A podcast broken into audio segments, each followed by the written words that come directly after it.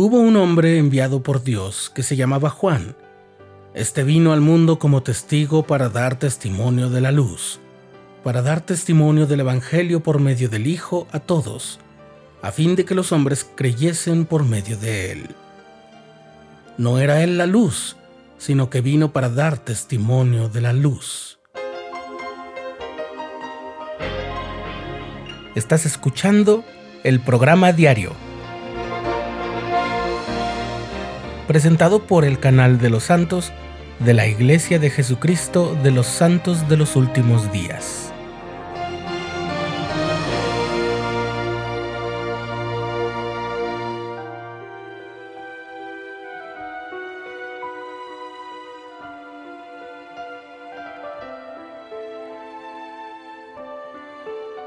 Lo que escuchaste al inicio de este episodio es parte del primer capítulo del Evangelio de Juan, en el Nuevo Testamento, en la traducción de José Smith de la Biblia, de la cual hablaremos pronto en el programa diario. Antes de que Juan el Bautista naciera, o sea, siglos antes, su ministerio y misión de preparar el camino para el Mesías ya había sido profetizada por siervos inspirados del Señor. Entre ellos podemos contar a los profetas Isaías y Malaquías del Antiguo Testamento y Nefi del Libro de Mormón. Gabriel, el mismo mensajero celestial que habría de anunciarle a María que sería la madre de Jesús, llegó ante un sacerdote llamado Zacarías, que servía en el templo por causa de su linaje en el pueblo de Israel, y le anunció que a pesar de la muy avanzada edad que tenían Zacarías y Elizabeth su esposa, que además nunca había podido procrear, ella le daría un hijo, al que habrían de llamar Juan. Zacarías preguntó cómo podía estar seguro de que aquello podría pasar, y el ángel le dijo a Zacarías que desde ese momento habría de quedar mudo hasta que se cumpliera lo dicho por el ángel. Cuando Gabriel visitó a María, le dijo que Elizabeth, que era su prima, también iba a tener un niño varón. En algún momento durante ese tiempo en que las dos estaban embarazadas, María fue a visitar a Elizabeth, y cuando ésta escuchó el saludo de María, el pequeño ser en el vientre de Elizabeth saltó de alegría. Elizabeth tuvo un testimonio de Jesús por el Espíritu Santo. María se quedó unos días con Elizabeth y luego volvió a su casa en Nazaret. Cuando llegó el momento y nació el hijo de Elizabeth y Zacarías, sus amigos y familiares suponían que el bebé llevaría el nombre de su padre, así que cuando Elizabeth dijo que debía llamarse Juan, no lo podían creer. Entonces preguntaron a Zacarías cuál sería el nombre del niño, y él escribió, Juan es su nombre. En ese momento pudo volver a hablar, y entonces lleno del Espíritu profetizó sobre la misión de Jesucristo y el papel que su propio hijo, Juan, desempeñaría en preparar a la gente para recibir al Salvador. Por una revelación que se encuentra registrada en la sección 84 de Doctrina y Convenios, sabemos que un ángel ordenó a su misión a Juan cuando éste tenía ocho días de nacido. Unos seis meses después, poco antes de que Jesús naciera, Herodes, que era el rey de Judea bajo la supremacía de Roma, se sintió amenazado por el anuncio de que había nacido un nuevo rey de los judíos, y mandó matar a todos los niños menores de dos años que había en Belén y en todos sus alrededores.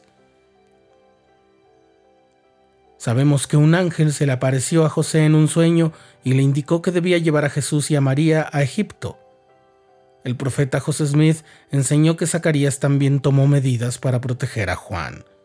Hizo que Elizabeth lo llevara a las montañas donde se crió, alimentándose de langostas y miel silvestre. Esto lo podemos encontrar en las enseñanzas del profeta José Smith, compendiadas por Joseph Fielding Smith. Muchos años después, Juan inició su ministerio predicando en el desierto al principio y después en Jerusalén y toda la provincia alrededor del Jordán en zonas apartadas de las ciudades. Enseñó sobre la misión del Mesías y advirtió sobre los vicios y el estado de apostasía que había entre algunas de las sectas del pueblo del convenio.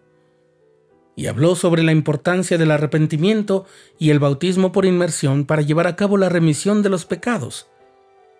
Y habiendo sido ordenado al sacerdocio, tenía la autoridad para bautizar. La gente de muchos lugares llegaba a escucharlo y se maravillaban. Muchos eran bautizados por Juan, pero no era todo.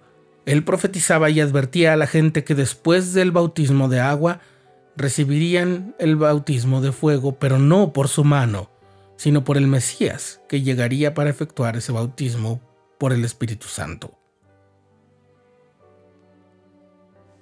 Cuando llegó el momento, Jesús se presentó ante él y pidió que lo bautizara.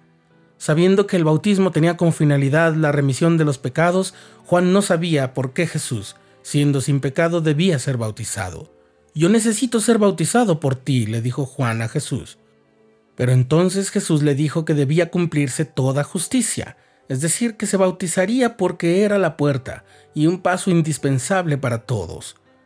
Como lo dijo Nefi al conocer todo esto mediante una visión, Jesús se bautizó a pesar de no tener pecados, poniéndonos el ejemplo por delante.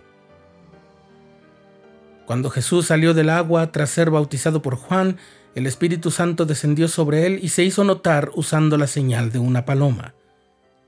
Dios habló desde el cielo y dijo, Este es mi Hijo amado, en quien tengo complacencia. Juan el Bautista entonces testificó que Jesús era el Hijo de Dios, el Cordero de Dios. Juan siguió bautizando y predicando varios meses después de haber bautizado a Jesús, y lo seguía haciendo cuando éste ya había comenzado su ministerio.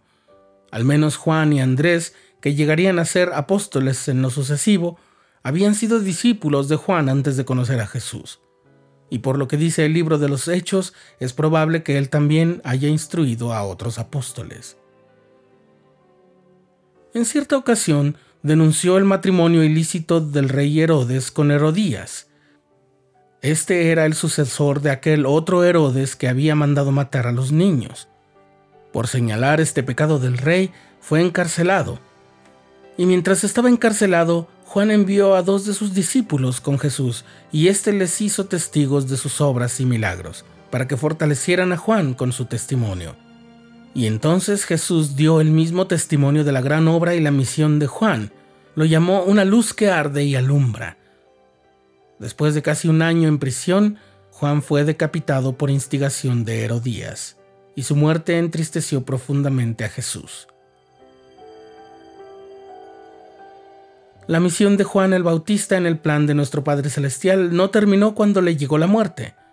Por ahora solo terminaremos destacando que Juan es todo un héroe de las Escrituras, pero en esta ocasión no solo lo decimos nosotros, sino el Señor, que se expresó de él en la siguiente forma. Entre los nacidos de mujeres no hay mayor profeta que Juan el Bautista.